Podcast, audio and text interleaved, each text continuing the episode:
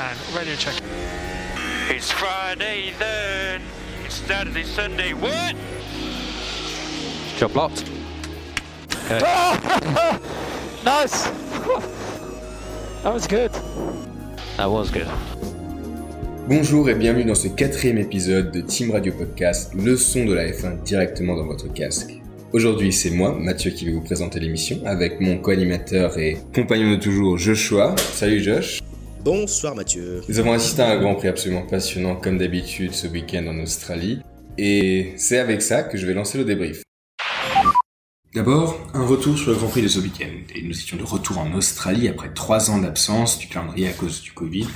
Melbourne est le traditionnel premier Grand Prix de la saison de Formule 1 sur le calendrier depuis 1996 et a atteint un record d'audience ce week-end pour notamment voir le champion national Daniel Ricciardo. C'est un circuit urbain avec des virages de vitesse moyenne et une surface plate pour des routes publiques surtout autour du lac d'Albert Park. Pirelli a très tôt annoncé qu'il n'y aurait potentiellement qu'un seul arrêt au stand avec des pneus durs capables de durer 40 tours. Changement notable par contre par rapport aux éditions précédentes, pour la première fois le Grand Prix d'Australie a changé de trajet, les premiers, troisième et 16e virages ont été modifiés pour avoir de meilleurs dépassements et la chicane 9-10 été supprimée pour rallonger la ligne droite opposée à celle des stands. La FIA avait à l'origine prévu 4 zones de DRS, mais elles ont été réduites à 3 après qu'en troisième séance d'essai libre, les pilotes les considéraient que c'était trop dangereux. Justement, les essais libres ont été marqués par des problèmes mécaniques, notamment pour les Aston Martin. Les deux Aston Martin sont sortis de, de, de pistes successivement, notamment Vettel qui a manqué la FP1 et la FP3 et n'aura fait que 26 tours au total. En qualification, Leclerc a signé sa seconde pole position de la saison devant les Red Bull de Verstappen et Perez. Quatre moteurs Mercedes étaient en Q3 et le première de la saison avec Norris devant Hamilton, Russell et Ricciardo, Ocon dans le top 8 et Sainz tristement 9e, handicapé à la suite de l'accident de Fernando Alonso au virage 16 qui, alors qu'il était parti pour signer le, potentiellement le meilleur tour de la qualification, a eu une perte de pression hydraulique. Pas de Haas, ni de Alpha en Q3 et Gasly est parti 11e. En course, Leclerc réussit son départ initial, prenant l'ascendant sur Verstappen, et Perez a été dépassé à l'extérieur du virage 3 par Hamilton. Une longue bataille entre Perez et les Mercedes est à suivre. À noter six pilotes qui sont partis en dur, Alonso, Magnussen, Albon, Vettel, Stroll et Sainz, ont eu tous du mal à leur départ, surtout Sainz, qui a régressé jusqu'à la 17e place au départ et sorti de piste au second tour au virage 14, mettant fin ainsi à sa série de 31 courses sans abandon et 17 courses dans les points. La voiture de sécurité s'ensuit. Au septième tour, la course reprend. Leclerc toujours prenant la tête avec un départ qu'à décolle. Perez a dépassé Hamilton au troisième virage du dixième tour. Et à ce moment-ci, on remarqua que McLaren était potentiellement plus rapide que les Mercedes. Toutes les voitures se suivaient en paire, la Ferrari survivante, devant les Red Bull, Mercedes, McLaren et les Alpine. Tout change quand Verstappen bloque ses roues au deuxième tour, ce douzième tour, ce qui le force à rentrer au stand dès le 19e tour. Ferrari décide de laisser Leclerc plus longtemps dehors pour être sûr de conserver la stratégie avec un seul arrêt au stand, l'écart réduit de 8 à 4 secondes après qu'il soit rentré au 23e tour. Hamilton, à ce moment-ci, allait plus rapidement que Perez et réussit à le dépasser lors du micmac des stands.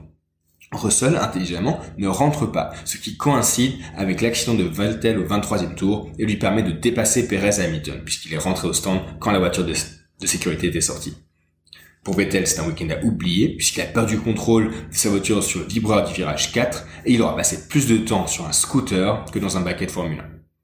Au Leclerc cette fois rate son départ et Verstappen le met immédiatement de pression, talonné par Russell, Perez et Hamilton. Ceux qui sont partis en dur ont perdu tout leur avantage stratégique du fait de la safety car. Alonso est septième, mais encore un arrêt en affaire, et Albon, à ce moment-ci, est onzième. Le tournant vraiment du Grand Prix se passe au tour 39 où Verstappen est forcé à l'abandon avec un feu dans son échappement.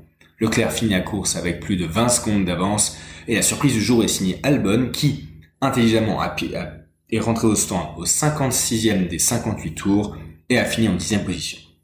En classement, Leclerc signe le premier grand chelem de sa carrière, c'est-à-dire le premier pole, meilleur tour, victoire et il a mené tous les tours du Grand Prix et le premier grand chelem depuis pour Ferrari depuis Alonso à Singapour en 2010. Leclerc compte 71 points, c'est 35 points devant Russell, c'est 37. Suivent Sainz, Perez, Hamilton, Verstappen avec 25 points. Ocon est 7 avec 20. Gasly 12e avec 6. Au constructeur, Ferrari est de la tête et des épaules au-dessus de Mercedes avec 104 points contre les 65 pour l'écurie allemande. Red Bull suit avec 55. McLaren dépasse Alpine en quatrième place avec 24 contre 22 points pour l'écurie française. Aston Martin sont les seules écuries à avoir pas encore marqué de points cette saison. Premier sujet à aborder du coup avec toi Josh, évidemment la victoire de Ferrari en une nouvelle fois. Ferrari, malgré l'abandon de Sainz, la force tranquille. Et oui, Ferrari, euh, donc oui, tu faisais référence Mathieu à, Sainz qui était malchanceux, mais Ferrari qui s'en sort vraiment les grands vainqueurs de ce Grand Prix. Euh, Charles Leclerc, le pilote monégasque, avait commencé en pole position. Il a euh, mené tous les tours de cette course et l'a remporté avec le meilleur tour et une large avance sur tous les pilotes derrière lui. Donc une victoire nette pour Ferrari qui domine une écurie Red Bull qui n'arrive pas à faire terminer ses pilotes et euh, évidemment Mercedes qui n'a pas le rythme. Mais, mais, tu, mais, mais tu voulais dire, euh, tu dis la Mercedes déçoit encore, mais on a quand même remarqué quelque chose, c'est que les cinq premières, les cinq plus grandes marques de Formule 1 sont aux premières places. Et c'est ça qu'on a vu euh, en Q3 où c'était les Red Bull, Ferrari, McLaren, Mercedes et les Alpines étaient loin au-dessus du lot. Et les As, les Alpha étaient nulle part puisqu'au final euh, elles étaient même pas en Q3 il semblerait que des, équilibres commencent à se former et on, remarque la, la, performance de As euh, qui s'étiole. As qui mm. avait des résultats vraiment très positifs dans les premiers Grands Prix. Euh, alors, est-ce que c'était une exception ou est-ce que c'est un problème euh, qui vient d'apparaître chez As Le futur le, montrera.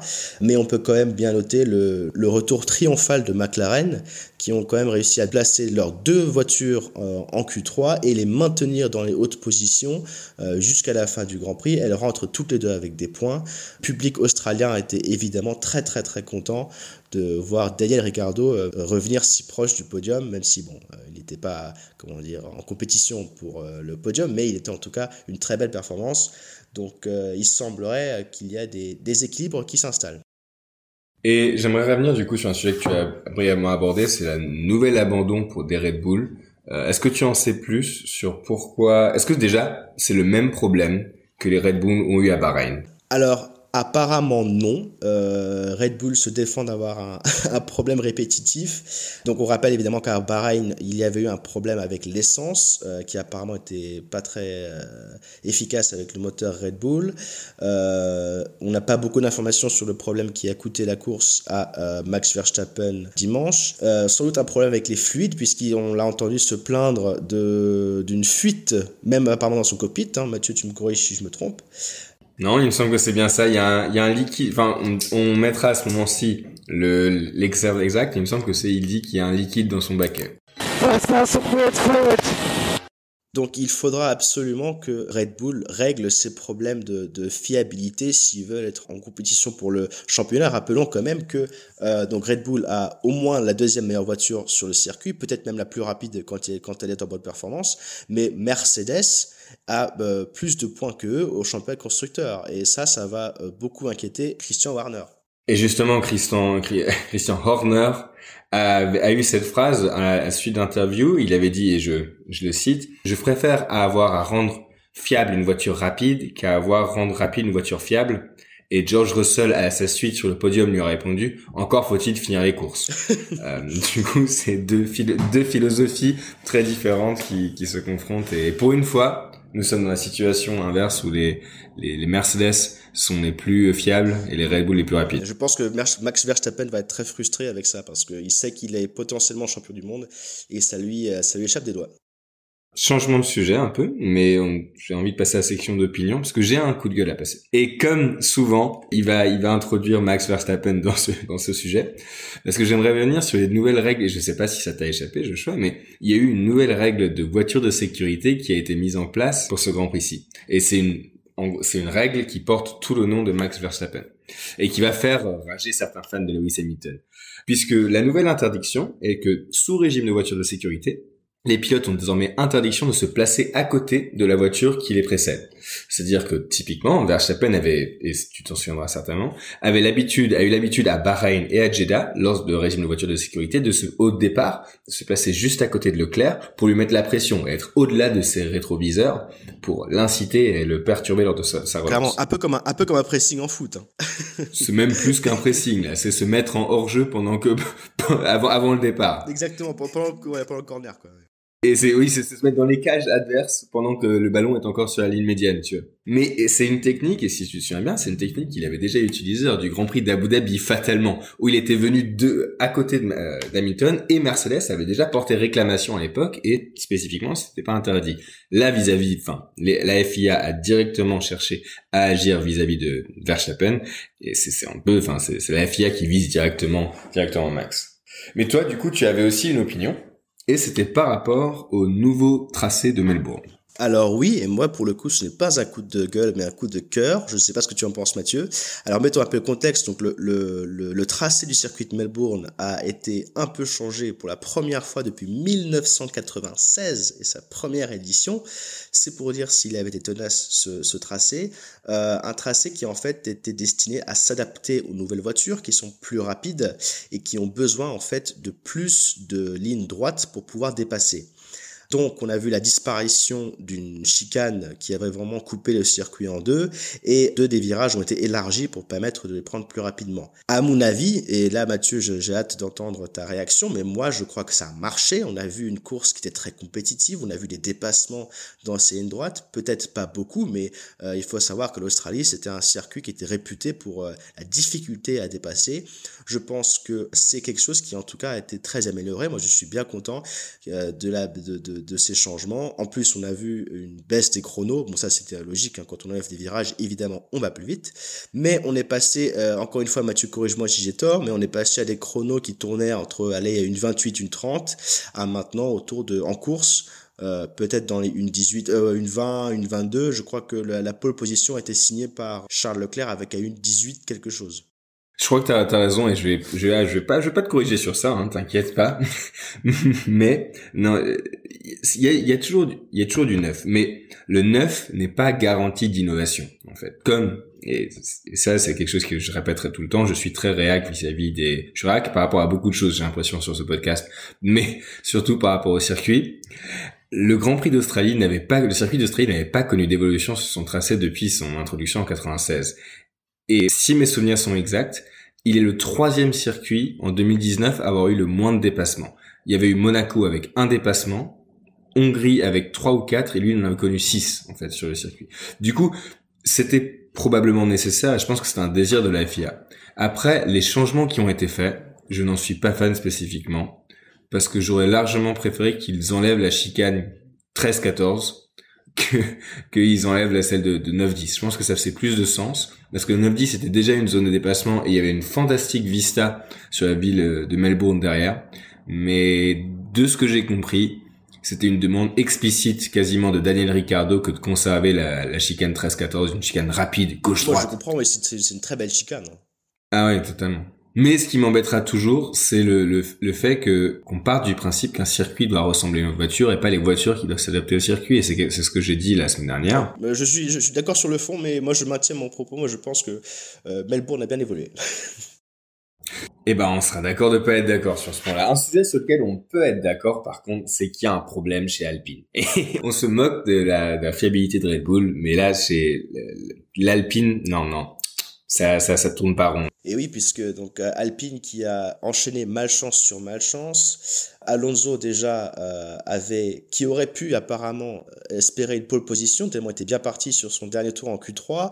Son moteur, ou en tout cas sa voiture, le lâche au milieu du tour et l'envoie dans le mur. Il commence dixième stratégie ambitieuse. Euh, il part comme Sainz sur des gommes dures qui le défavorisent au début, mais il arrive à s'en sortir. Il s'en sort même très bien.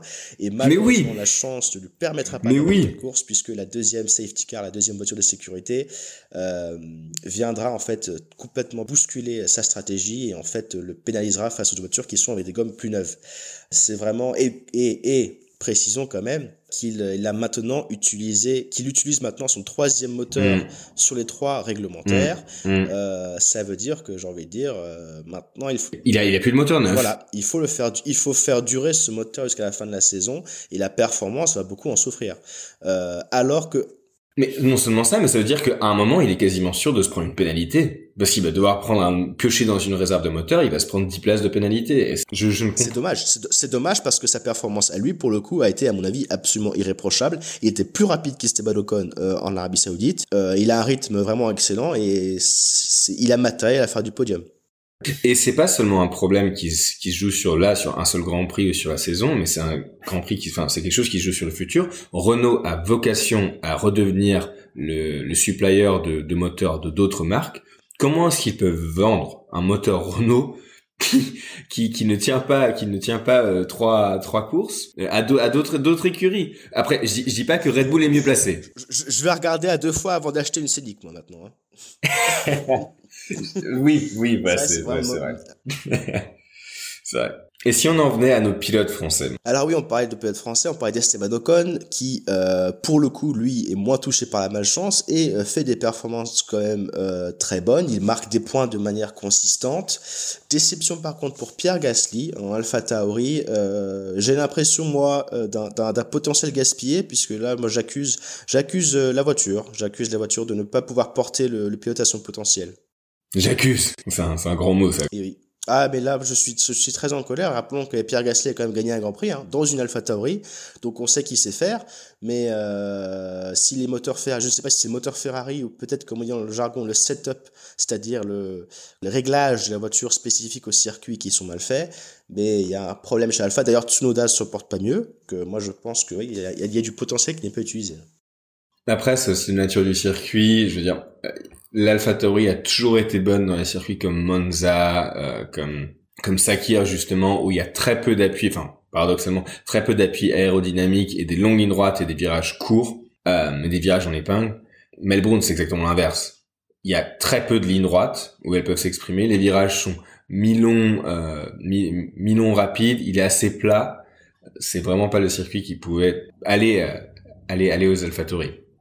Historiquement parlant, en tout cas.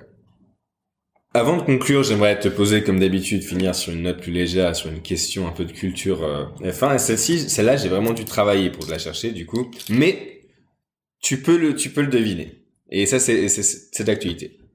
Charles Leclerc est désormais le seul pilote en activité avec Hamilton à avoir réalisé quelle performance dimanche? Euh, je crois qu'on va parler du, du, du grand chelem, hein, d'avoir fait pole position, euh, plus victoire, plus meilleur tour, plus euh, driver of the day, euh, qui est le comment dire le point de plus accordé au, au pilote de la course par le public, parce que c'est un système qui est neuf et oui, je crois que c'est les deux seuls qui auraient pu avoir ce, qui auraient pu avoir ce, cette distinction. C'est pas ça, c'est pas ça. Parce que mais t'as, raison parce que Grand Chelem on n'intègre pas Driver of the Day typiquement. Mais ça, ça devrait être inclus. Mais c'est pas ça. RS une nouvelle fois. Et je te donne encore deux tentatives. Est-ce que c'est lié au loisir? Non, c'est lié à la course. euh... Allez, je sais pas, il s'est plaint de ses pneus. Non, c'est, un, un truc positif. C'est un truc positif. Eh ben écoute, je donne ma langue au chat, je, ne- n'arrive pas à voir ce qu'il pourrait avoir de commun. Il est le premier depuis Lewis Hamilton en 2014 à avoir enchaîné trois grands prix d'affilée en ayant le meilleur. D'accord, ça c'est une statistique, une statistique très particulière. Ah ouais, non, parce que euh, j'ai pensé te faire le coup du Grand Chelem, mais c'est c'est assez commun dans le sens où Hamilton en a fait 6, bien sûr, parce qu'il a dominé les 6 sa dernière saison. Rosberg en a eu 4, Vettel en a eu 4, Alonso en a eu 1, Kimi Raikkonen en a eu 3. C'est assez commun. Voilà, donc sur ce, euh, notre émission touche à sa fin. Mathieu, je te remercie d'avoir passé ces quelques minutes avec moi. Merci à toi, c'est toujours un plaisir. Merci pour votre écoute. Vous pouvez nous suivre sur les réseaux sociaux euh, Twitter, Spotify et SoundCloud. Et nous vous disons à la semaine prochaine. À la semaine prochaine.